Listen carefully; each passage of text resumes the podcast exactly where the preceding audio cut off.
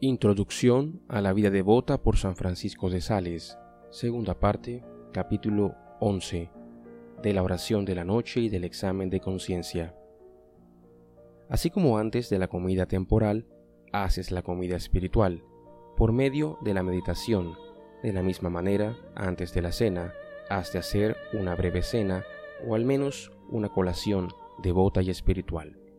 Procura, pues, tener un rato libre antes de la hora de cenar, y postrado delante de Dios, recogiendo tu espíritu en la presencia de Cristo crucificado, que te representarás con una sencilla consideración o mirada interior, aviva en tu corazón el fuego de la meditación de la mañana, con algunas fervorosas aspiraciones, actos de humildad y amorosos suspiros inspirados en este divino Salvador de tu alma, o bien repitiendo los puntos que más hayas saboreado en dicha meditación, o bien excitándote con alguna otra consideración, como más te plazca.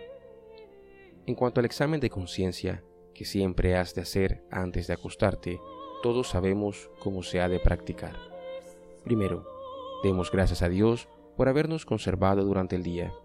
Segundo, examinemos cómo nos hemos portado en cada hora y para hacerlo con mayor facilidad consideremos dónde, con quiénes y en qué ocupaciones nos hemos empleado. Tercero, si descubrimos que hemos hecho alguna obra buena, demos gracias a Dios.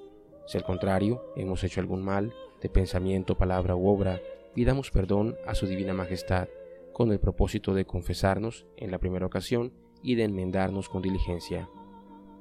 Cuarto, después de esto, encomendemos a la providencia divina nuestro cuerpo, nuestra alma, la iglesia, los padres, los amigos. Pidamos a Nuestra Señora, al ángel de la guarda y a los santos que velen por nosotros y con la bendición de Dios vayamos a tomar el descanso que Él ha querido que nos sea necesario.